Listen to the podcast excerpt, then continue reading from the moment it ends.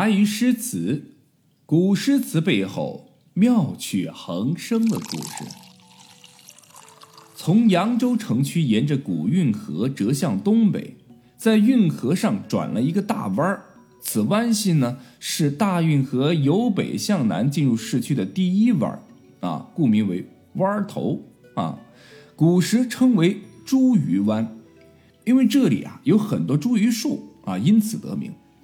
由茱萸湾向北数里，距离湾头和邵伯湖口之间的运河东岸，有一块土地肥美、河道密集、景色幽静的地方，这就是今天的韩江泰安。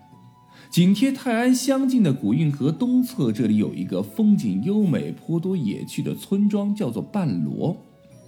宋代的大观图境和清代的江都县志上面都说到，半罗在郡城以北的。十八里和独曲旁，也就是古运河旁，此处啊乃是中唐著名诗人刘长卿晚年的居住之地。他在这里生活了将近六年，直到逝世。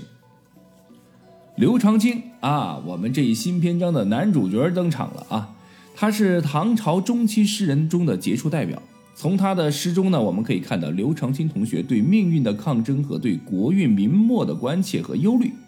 他的写景诗啊，清淡娴雅啊，寄托摇声，余韵悠扬，为人们所称道。其中尤以五言诗是轻车熟路，气韵流动，最受人们啊赞赏，被誉为是五言长城，在中国史上是具有重要地位的。刘长卿，字文房，祖籍宣城啊，一说呢是河北河间人，家居洛阳，因官位最后顶峰定格在随州刺史。啊，世称为刘随州。关于刘长卿同学的史料记载，那真的太少了啊！我在网上还有图书馆找了好久啊，反正也没找到什么具体的，只找到了一些蛛丝马迹啊。刘长卿同学的生卒年份没有确论，各位名家说法也相差甚远，争议可以说是十分激烈。诗人兼学者的闻一多先生呢，将其身份的年代呢定为是七百零九年。而著名学者柏玄宗先生则认为应该是七百一十年左右，或者是七百二十五年左右，这个跨度真的有点大啊。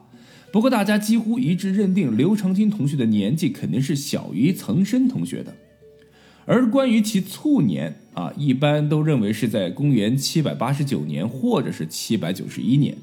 换句话说，刘长卿大致就活了七十多岁，也算是高寿了。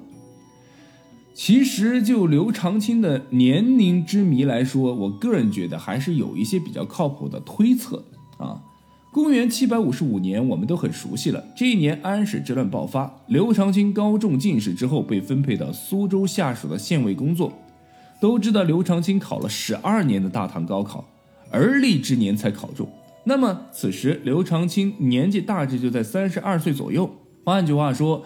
刘长卿应该是公元七百二十三年出生，公元七百五十七年年底收复两京，大赦天下。刘长卿因被诬陷入狱后，赶上了大赦天下，才出了狱。这时啊，他应该三十五岁了，之后就被贬谪。所以经过这么一算的话啊，我掐指一算啊，刘长卿应该是出生在公元七百二十三年，病逝于公元七百九十五年左右。刚好这个期间，唐朝更新了四位皇帝：唐玄宗、唐肃宗、唐代宗和唐德宗。啊，那除了生卒年份不详以外，我们对刘长卿的家世也搞不清楚。啊，有学者说刘长卿或与汉皇后裔刘备同出一宗。当然，就算是真的，这样的身世真的谈不上什么显赫。刘备早年靠卖草鞋为生。按照古代人士啊，士农工商的地位层次，刘备的商人身份处于末位。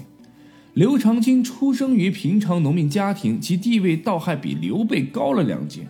啊，这个不管怎么说，刘长卿的身世可以说是寂寂无名，一个再平常不过的草根而已。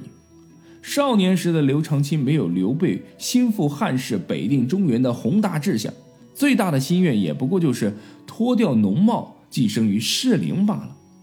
就这样，胸无大志的刘长卿同学抱着学而入仕的愿望，从小啊便刻苦学习。年少呢入读嵩山，避世求学。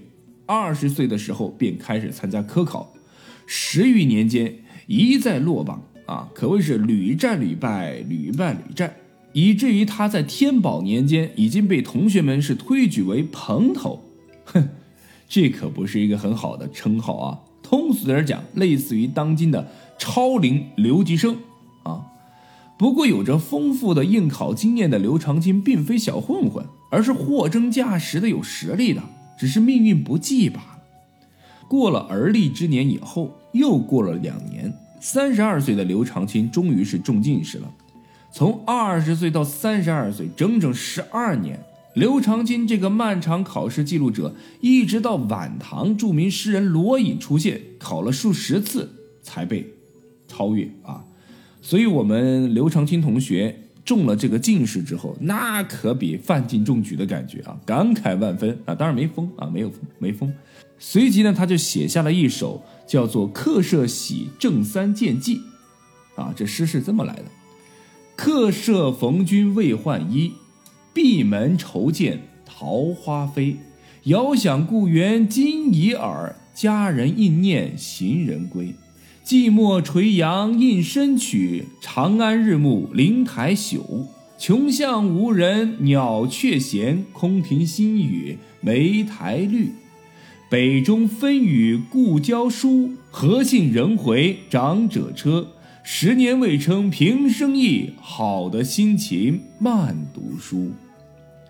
有学者将刘长卿一生是归为悲剧，说他的诗中充满了愁思，但不同时期的愁苦又不同，有几层 啊？给他分了几层痛苦啊？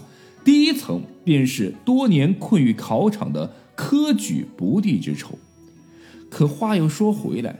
得亏刘长卿生于唐朝，其科举考试频率可谓密集，每年一次的常科。皇帝一高兴还会特设一个制科。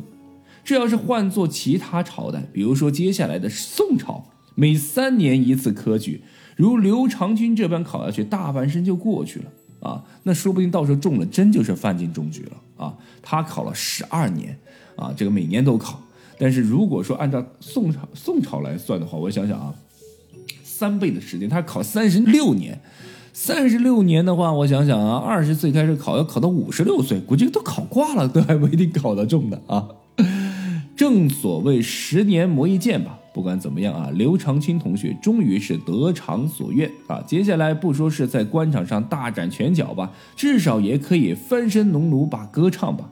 结果刘长卿刚一抬头。看到的不是唐玄宗殷切的期待，而是历史巨轮撞得他鼻青脸肿、两眼冒金星啊！